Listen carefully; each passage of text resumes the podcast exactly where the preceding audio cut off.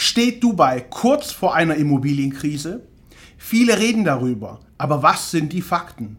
In diesem Video tauchen wir in den Immobilienmarkt von Dubai ein, analysieren aktuelle Trends und bewerten das Risiko einer möglichen Blase. Wenn du überlegst, in Dubai zu investieren oder bereits investiert hast und dir Sorgen machst, dann ist dieses Video genau das Richtige für dich. Bleib dran und erfahre, wie es um den Immobilienmarkt in Dubai wirklich steht. Herzlich willkommen, ich bin Eugen Zimbelmann von Dubai Finanz. Wir haben uns auf Immobilien und deren Finanzierung in Dubai spezialisiert. Wie definiert man eine Immobilienblase und welche Risiken entstehen daraus? Wie kann ich mich davor schützen und wo stehen wir gerade? Alles Fragen, die wichtig sind und die man als informierter Käufer vorab klären sollte. Doch bevor ich eine Einschätzung zur aktuellen Lage wage, möchte ich vorab definieren, was eigentlich eine Immobilienblase ist. Ökonomen sprechen von einer Immobilienblase, manchmal auch Spekulationsblase genannt, wenn sich am Immobilienmarkt eine starke Überbewertung gebildet hat. Das bedeutet, es hat sich in relativ kurzer Zeit ein Preisanstieg über den eigentlichen Wert entwickelt. Die typische Marktsituation einer Immobilienblase ist dadurch charakterisiert, dass meist neben dem Auseinanderdriften von Preisen und Mieten ein deutlicher Anstieg der Neubautätigkeit sowie eine zunehmende Kreditvergabe einhergehen. Darüber hinaus ist es oft ein Anzeichen einer Immobilienblase, dass sich die Verkaufspreise der Immobilien weit weg der Herstellungskosten entfernt haben und für Bauträger unglaubliche Renditen entstehen. Dieser Effekt führt dazu, dass die Bauaktivität weiter stark steigt und am Höhepunkt das Angebot deutlich über der Nachfrageseite liegt. Schauen wir uns die Subprime-Krise in den USA an. Als im Jahr 2007 eine Weltfinanzkrise ausgelöst wurde, war hier der Immobilienmarkt der Auslöser. Doch was ist passiert? Um es abzukürzen und zu vereinfachen, wurden in den USA Kredite sehr leichtsinnig vergeben und Menschen, die sich ihre Kreditraten nicht mehr leisten konnten, erhielten weiterhin neue Kredite, auch für Immobilien. Das führte zu einer starken Kaufnachfrage und steigenden Immobilienpreise. Es klingt unglaublich, aber es ist wahr. Daraus profitieren dann wiederum die gleichen Schuldner, die dann ihre Immobilie zum nun gestiegenen Marktpreis nachbeleihen konnten und mit dem Geld, das sogar bar ausgezahlt wurde, ein Auto kauften und sich so schrittweise immer weiter verschuldeten. Einen wichtigen Unterschied gibt es zudem und darunter unterscheidet sich der Immobilienmarkt in den USA vor allem von dem in Deutschland. Fällt der Kreditnehmer nämlich aus und kann seinen Schuldendienst nicht erfüllen, gibt er einfach die Schlüssel des Hauses zurück. Das war's. Es gibt keine private Haftung für die Restschuld. Dieses Risiko trägt alleine die finanzierende Bank. In Deutschland und auch in Dubai ist das Ganze nicht so einfach. Wer hier seinen Zahlungsverpflichtungen nicht nachkommt, dem droht Böses. Bleiben Warnungen fruchtlos, wird die Immobilie zwangsversteigert und die Gläubiger bedient. Bleibt dann noch etwas übrig, erhält der Schuldner den Überschuss. Dieses Vorgehen macht Sinn und ruft die Kreditnehmer zur Selbstverpflichtung auf. Hinzu kommt, dass in Dubai die Banken sehr vorsichtig sind und maximal 60 Prozent des Kaufpreises bzw. des Marktwertes beleihen und damit finanzieren. Ein für Immobilien sehr konservative und sehr sichere Beleihungshöhe. Von leichtfertig ausgegebenen Krediten an Immobilieninvestoren kann in Dubai also keinesfalls die Rede sein. Doch wo befinden wir uns gerade im Immobilienmarkt in Dubai? Eins ist klar, die Immobilienpreise sind nicht auf Tiefstand. Dazu hätte man vor zwei Jahren zu Zeiten der Corona-Krise kaufen müssen. Doch damals litten alle Sachwerte, egal ob Immobilien in anderen Ländern, Aktien oder andere Anlagen. Zum Corona-Schock gab es große Unsicherheit im Markt und einen starken Mangel an Liquidität. Wer hier im Schock nicht verkauft hat, sondern gekauft hat, hat alles richtig gemacht. Doch die Zeit lässt sich nicht zurückdrehen. Auch heute kann man als Investor entscheiden, ob ich an der Außenlinie stehen bleibe und nicht kaufe und somit auf einen Crash spekuliere oder ob ich in den Markt investiere, wohlwissend nicht am Tiefpunkt einzusteigen. Welche Strategie hier die richtige ist, das muss jeder Investor für sich selbst vereinbaren. Eins ist aber klar, Der Dubai-Immobilienmarkt zeigte sich deutlich robuster als alle anderen Immobilienmärkte im Umfeld der Zinsanhebungen. Sowohl in Amerika als auch in Europa leiden die Immobilienpreise stark und den deutlich gestiegenen Refinanzierungskosten. In Dubai hingegen sieht der Markttrend stark positiv aus, völlig unbeeindruckt von den stark gestiegenen Zinsen, auch in Dubai. Zu stark profitiert Dubai als Standort von der politischen Schwäche in so vielen Ländern der Welt. Linksruck und Umverteilung bewegen immer mehr Menschen dazu, ihre Heimat zu verlassen und immer öfter geht der Blick nach Dubai.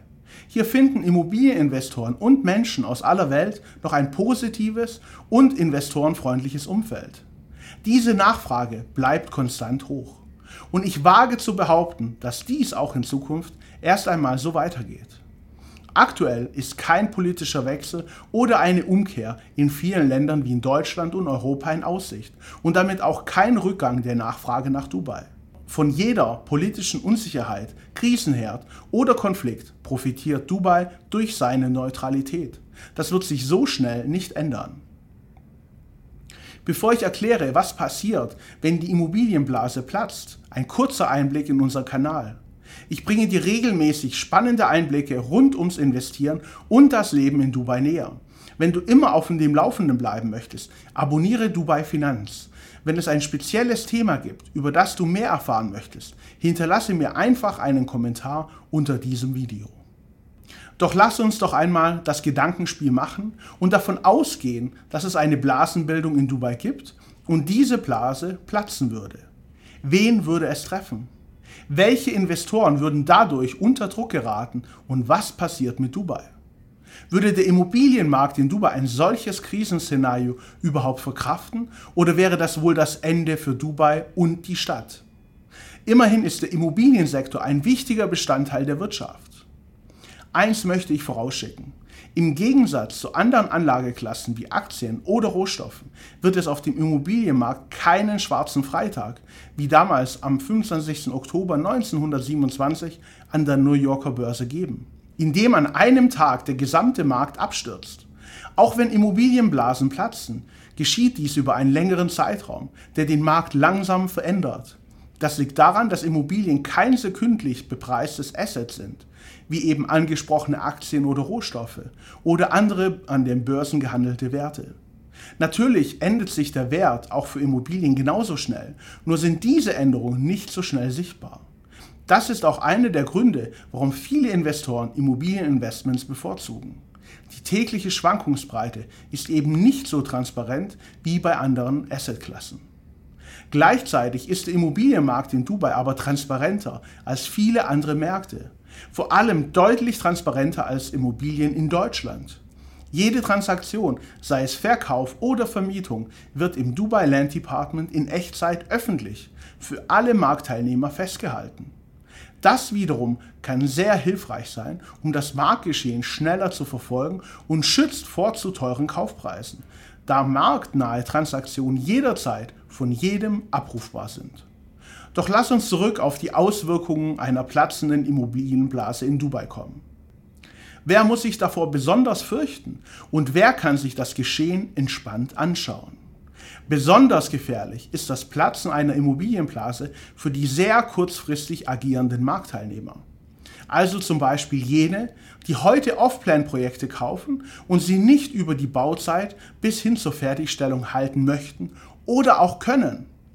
Diese Spekulanten sind darauf angewiesen, dass sich der Immobilienmarkt weiter positiv entwickelt und dass jederzeit kaufbereite Marktteilnehmer an der Seitenlinie stehen und nur darauf warten, kaufen zu dürfen.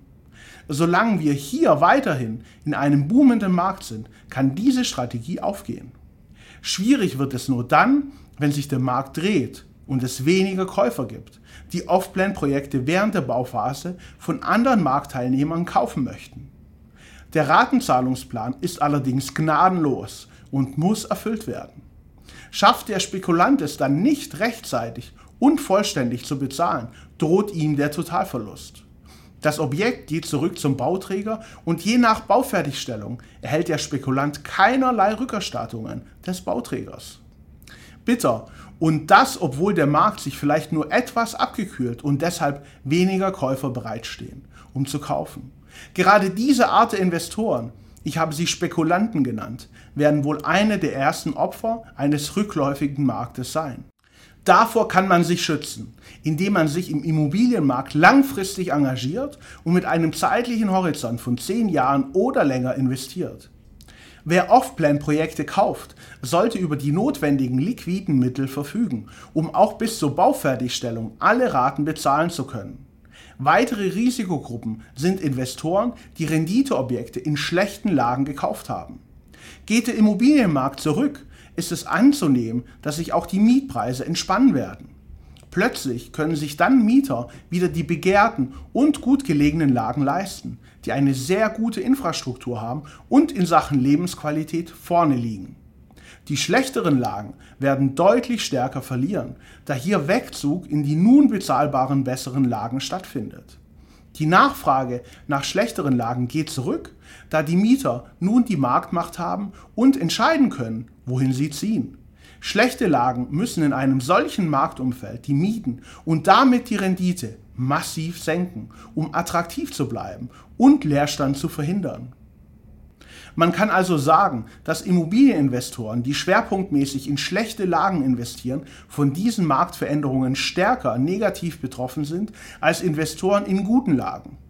Grundsätzlich wird sich Dubai langfristig positiv entwickeln und jede Marktphase bringt ihre Vor- und Nachteile mit sich.